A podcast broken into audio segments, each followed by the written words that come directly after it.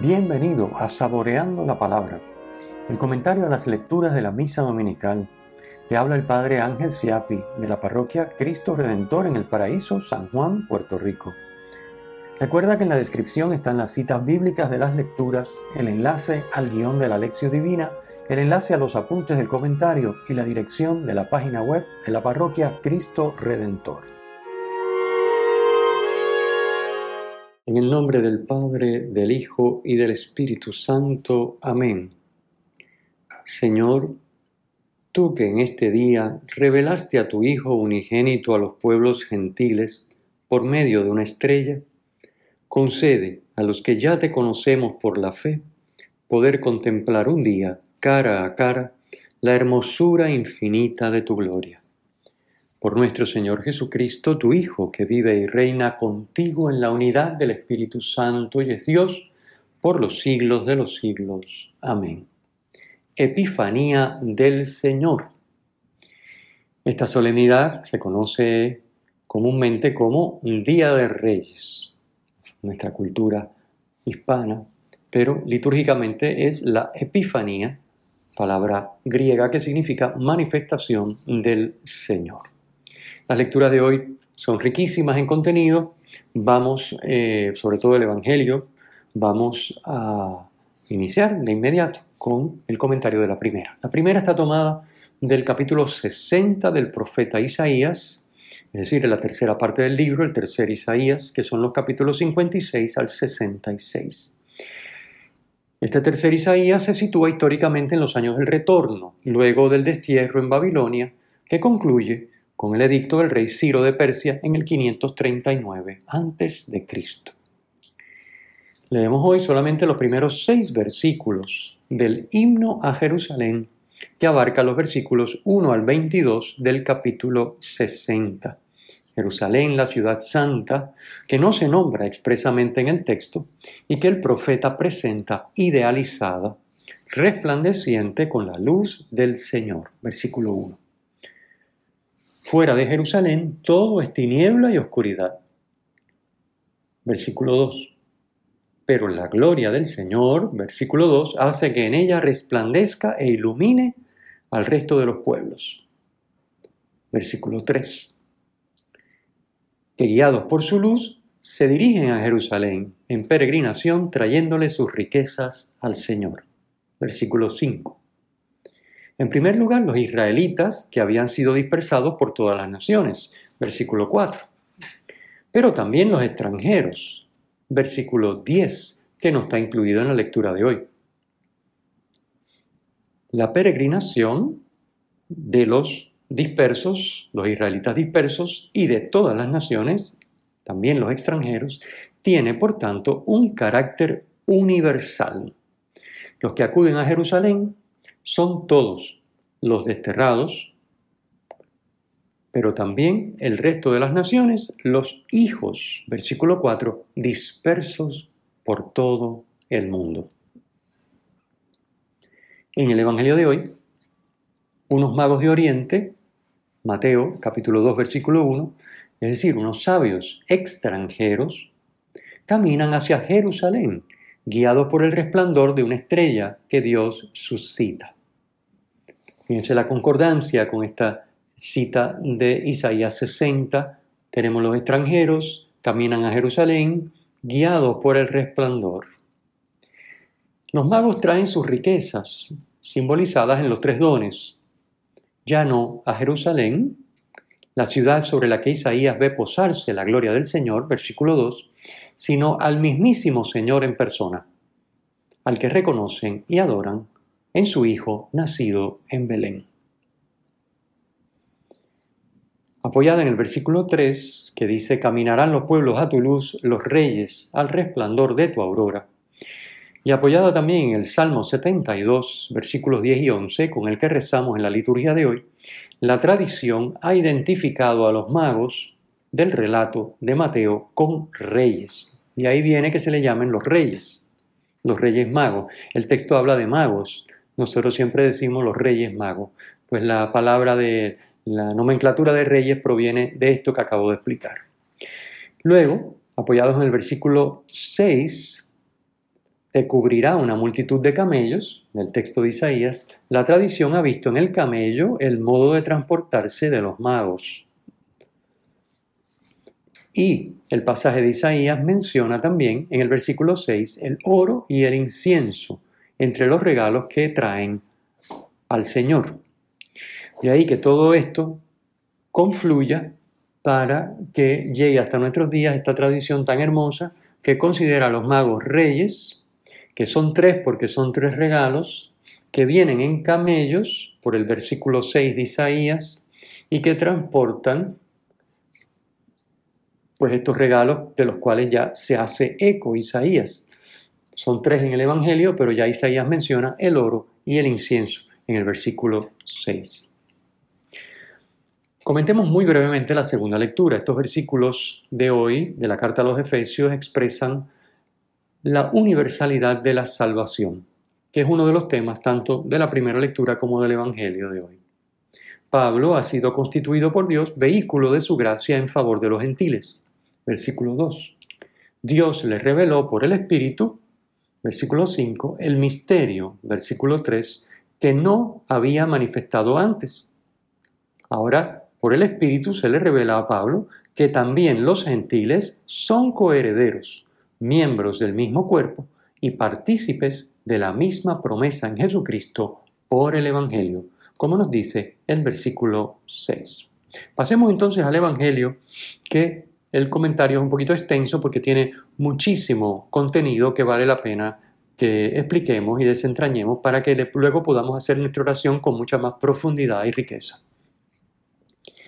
Después de la manifestación, ya dijimos que epifanía significa manifestación, es la palabra griega. Después de la manifestación a los judíos, representado por los pastores de la buena nueva del nacimiento del niño, que se dio en la noche de Navidad, en el Evangelio de Navidad, Dios manifiesta el nacimiento del niño a los judíos, representado por los pastores. Hoy vemos la correspondiente manifestación a los paganos, a los extranjeros, representados por los magos de Oriente, dejando claro que la salvación que Dios ofrece en su Hijo Jesucristo es para todos los seres humanos sin distinción. Mateo indica que la localidad de Belén en que nace Jesús está en Judea, versículos 1 y 5, distinguiendo este Belén de otro que estaba en tierras de Zabulón. Belén de Judá, situada a unos 8 kilómetros de Jerusalén, es la ciudad donde nace el rey David y de donde procede también su familia. Es la ciudad donde el profeta Samuel lo unge como rey. Es muy apropiado, por tanto, que Jesús, descendiente de David, nazca en Belén, que además significa casa del pan.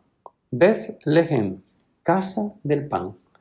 Muy apropiado, porque Jesús es el pan de vida, como nos dice él mismo en el Evangelio de Juan, capítulo 6, versículo 35. Nos explica el Papa Benedicto y abro la cita. Los magos de Oriente van delante, inauguran el camino de los pueblos hacia Cristo. ¿Qué tipo de hombres eran ellos? Los expertos nos dicen que pertenecían a la gran tradición astronómica que se había desarrollado en Mesopotamia a lo largo de los siglos y que todavía era floreciente. Pero esta información no basta por sí sola.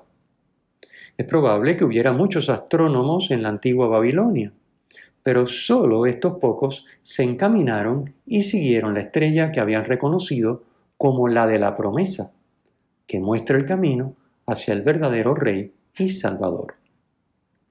Podemos decir que eran hombres de ciencia, pero no solo en el sentido de que querían saber muchas cosas, querían algo más. Querían saber, saber perdón, cuál es la importancia de ser hombre. Posiblemente habían oído hablar de la profecía del profeta pagano Balaán. Allí encontramos en números 24, 17, avanza la constelación de Jacob y sube el cetro de Israel. Ellos profundizaron en esa promesa. Eran personas con un corazón inquieto, que no se conformaban con lo que es aparente o habitual Eran hombres en busca de la promesa, en busca de Dios. Y eran hombres vigilantes, capaces de percibir los signos de Dios, su lenguaje callado y perseverante. Pero eran también hombres valientes, a la vez que humildes. Podemos imaginar las burlas que debieron sufrir por encaminarse hacia el rey de los judíos, enfrentándose por eso a grandes dificultades. No consideraban decisivo lo que algunos, incluso personas influyentes e inteligentes, pudieran pensar o decir de ellos. Lo que les importaba era la verdad misma, no la opinión de los hombres. Por eso, afrontaron las renuncias y fatigas de un camino largo e inseguro. Su humilde valentía fue la que les permitió postrarse ante un niño de pobre familia y descubrir en él al Rey prometido, cuya búsqueda y reconocimiento había sido el objetivo de su camino exterior e interior. Y continúa el Papa Benedicto.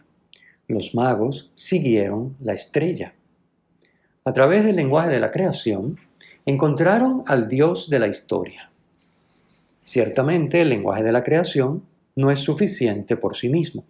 Solo la palabra de Dios que encontramos en la Sagrada Escritura les podía mostrar definitivamente el camino.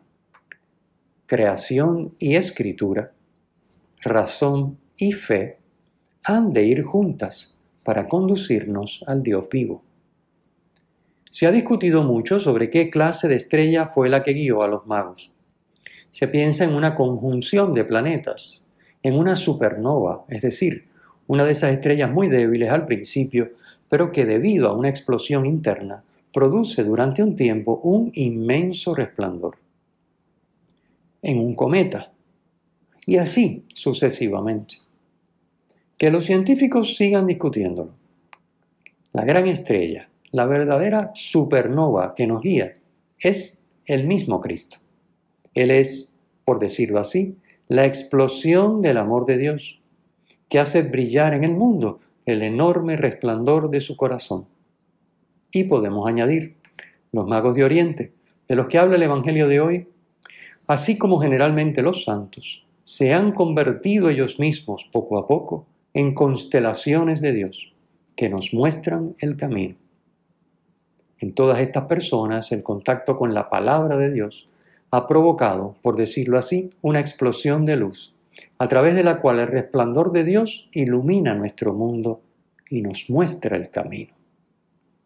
Los santos son estrellas de Dios que dejamos que nos guíen hacia aquel que anhela nuestro ser. Termino la cita. Esta cita extensa que les he querido compartir por su riqueza está tomada de la homilía que pronunció el Papa Benedicto el 6 de enero de 2012. Hablemos entonces de Herodes, la figura de Herodes. Herodes reinaba ilegítimamente. Había alcanzado el trono de Judea con el apoyo de los romanos, que desde el año 63 a.C. habían hecho de la antigua Judea un reino vasallo. Herodes era estimado por el emperador romano, a quien se sometía cumpliendo todos sus deseos. Sin embargo, era rechazado por el pueblo de Israel por varias razones. Su reinado había sido impuesto con mucho derramamiento de sangre por las armas romanas. No podía ser rey legítimo porque su origen no era judío. Su madre era árabe y su padre descendía de una familia de Edom que era enemiga tradicional de los judíos. Herodes nunca mostró respeto por las costumbres y leyes de los judíos.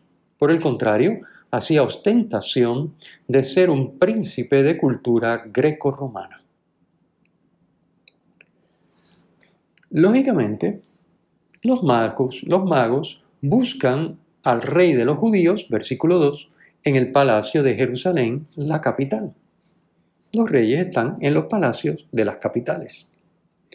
Pero allí no encuentran al recién nacido, sino a Herodes, el usurpador, rechazado por el pueblo, quien, como era de esperarse, se sobresaltó y toda Jerusalén con él. Versículo 3. Herodes finge querer conocer dónde está el niño para ir a adorarlo, versículo 8, cuando lo que quiere en realidad es matarlo. Los lectores de Mateo conocen las ansias de poder y la crueldad sin límites de Herodes. Para conocer un poquito más a Herodes hay que saber que Herodes estranguló a su segunda esposa Marianne. Mandó matar al hermano de esta, Aristóbulo el joven, a quien había nombrado sumo sacerdote. Al etnarca Hircano II también lo mandó matar, su antecesor en el trono mató a Alejandro y Aristóbulo, hijos suyos con Mariamne. Y cinco días antes de su muerte, mandó matar a Antípatro, su primogénito, hijo de Doris, su primera mujer. Incluso dio orden, que no se cumplió, gracias a Dios, de hacer perecer luego de su muerte a los 300 nobles más importantes del país, encerrados en Jericó porque quería que hubieran lágrimas en sus funerales, pues sabía que el pueblo no lo lloraría el día de su muerte. Con esto nos damos idea un poquitito de la figura de Herodes, qué clase de persona era Herodes. El título que los magos le dan a Jesús, rey de los judíos, versículo 2, volverá a aparecer en el interrogatorio de Pilato a Jesús. Pilato le dirá en el capítulo 27, versículo 11, eres tú el rey de los judíos. Y será lo que constituya la causa de su condena a morir en la cruz. Por eso es que, según la costumbre romana, la escriben y colocan sobre el condenado. La causa de la condena los romanos la ponían sobre el condenado a muerte para que el pueblo viera por qué lo habían condenado. Esa es la razón por la cual se pone sobre la cruz de Jesús como nos dice Mateo en el versículo 27, en el capítulo 27, versículo 37, que el letrero que habían colocado sobre la cruz decía, este es Jesús, el rey de los judíos. Rey de los judíos es la versión política del título mesiánico Rey de Israel.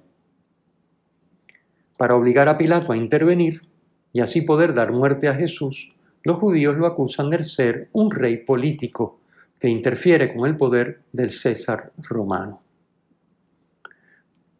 Jesús ha dejado claro en su predicación y actuación a lo largo de toda su vida que no es un rey político. La acusación es falsa y tanto Pilato como las autoridades judías lo saben. Jesús es rey, pero no como los reyes de este mundo. En el Evangelio de hoy encontramos también a sacerdotes y escribas en el capítulo, en el versículo 4, perdón, que son los expertos en la escritura. Sacerdotes y escribas eran los estudiosos, los que interpretaban, los que conocían los detalles de la escritura. Lamentablemente, según nos refleja el texto, no creen lo que dice la escritura. La conocen muy bien, pero no creen lo que dice. Ellos saben que según el profeta Miqueas, en el capítulo 5, versículo 1, el rey de los judíos nacerá en Belén como dicen los versículos 5 y 6 de nuestro Evangelio. Pero, instalados en su saber y su posición social, no están interesados para nada en acompañar a los magos para adorar al niño. Irónicamente, los judíos no le creen a sus profetas, mientras que los extranjeros, los magos, guiados por el signo de la estrella, buscan al rey de los judíos para adorarlo.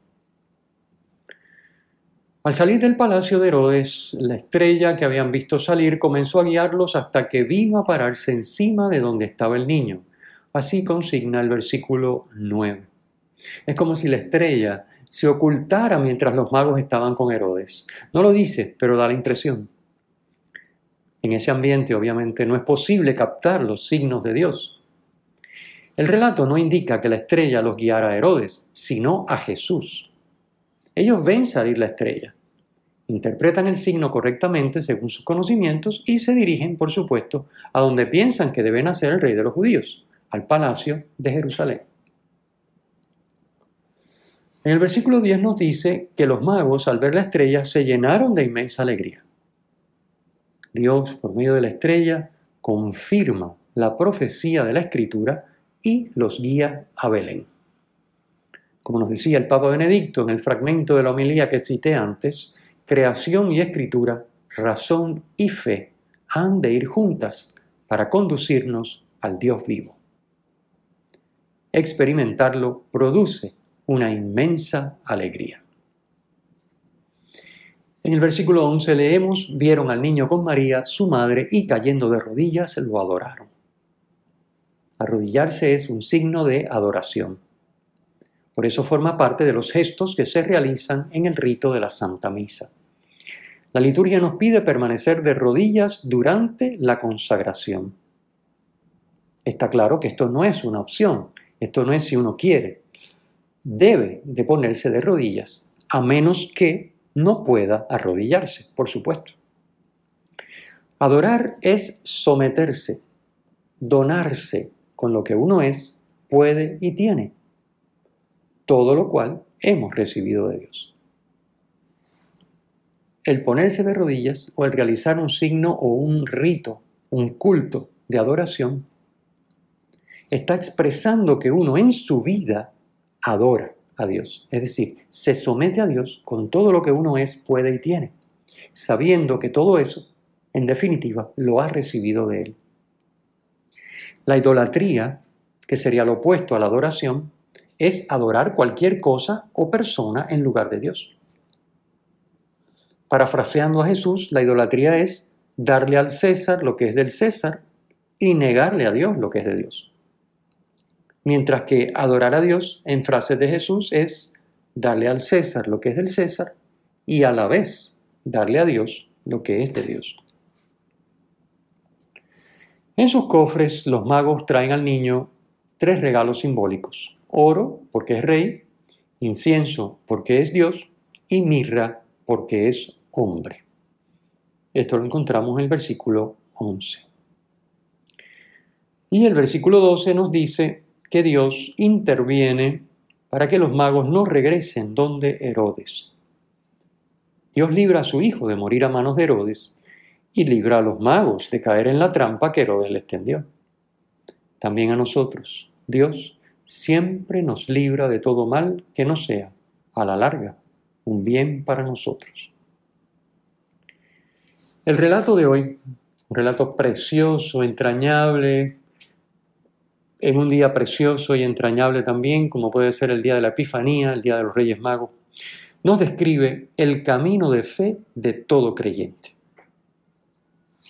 El creyente busca, reconoce los signos de Dios, camina, indaga, se guía por la Sagrada Escritura, se presenta a Dios para adorarlo y a partir de ese momento su vida cambia, transcurre por otro camino. Todo esto nos narra el Evangelio de hoy. También nos dice que el signo, en este caso la estrella, no suscita la fe, solo sirve como instrumento para llevar a Dios al que lo busca. Como dice la plegaria eucarística 4, para que te encuentre el que te busca. Examinemos nuestro camino de fe. Preguntémonos, ¿estamos buscando? ¿Captamos los signos de Dios? ¿Nos guiamos por la escritura? ¿Adoramos a Dios? ¿Cómo va cambiando esto el rumbo de nuestra vida? El Señor esté con ustedes y con tu espíritu la bendición de Dios Todopoderoso, Padre, Hijo y Espíritu Santo, descienda sobre ustedes y les acompañe siempre. Amén. Si te ha gustado, usa el enlace para compartirlo con tus amigos.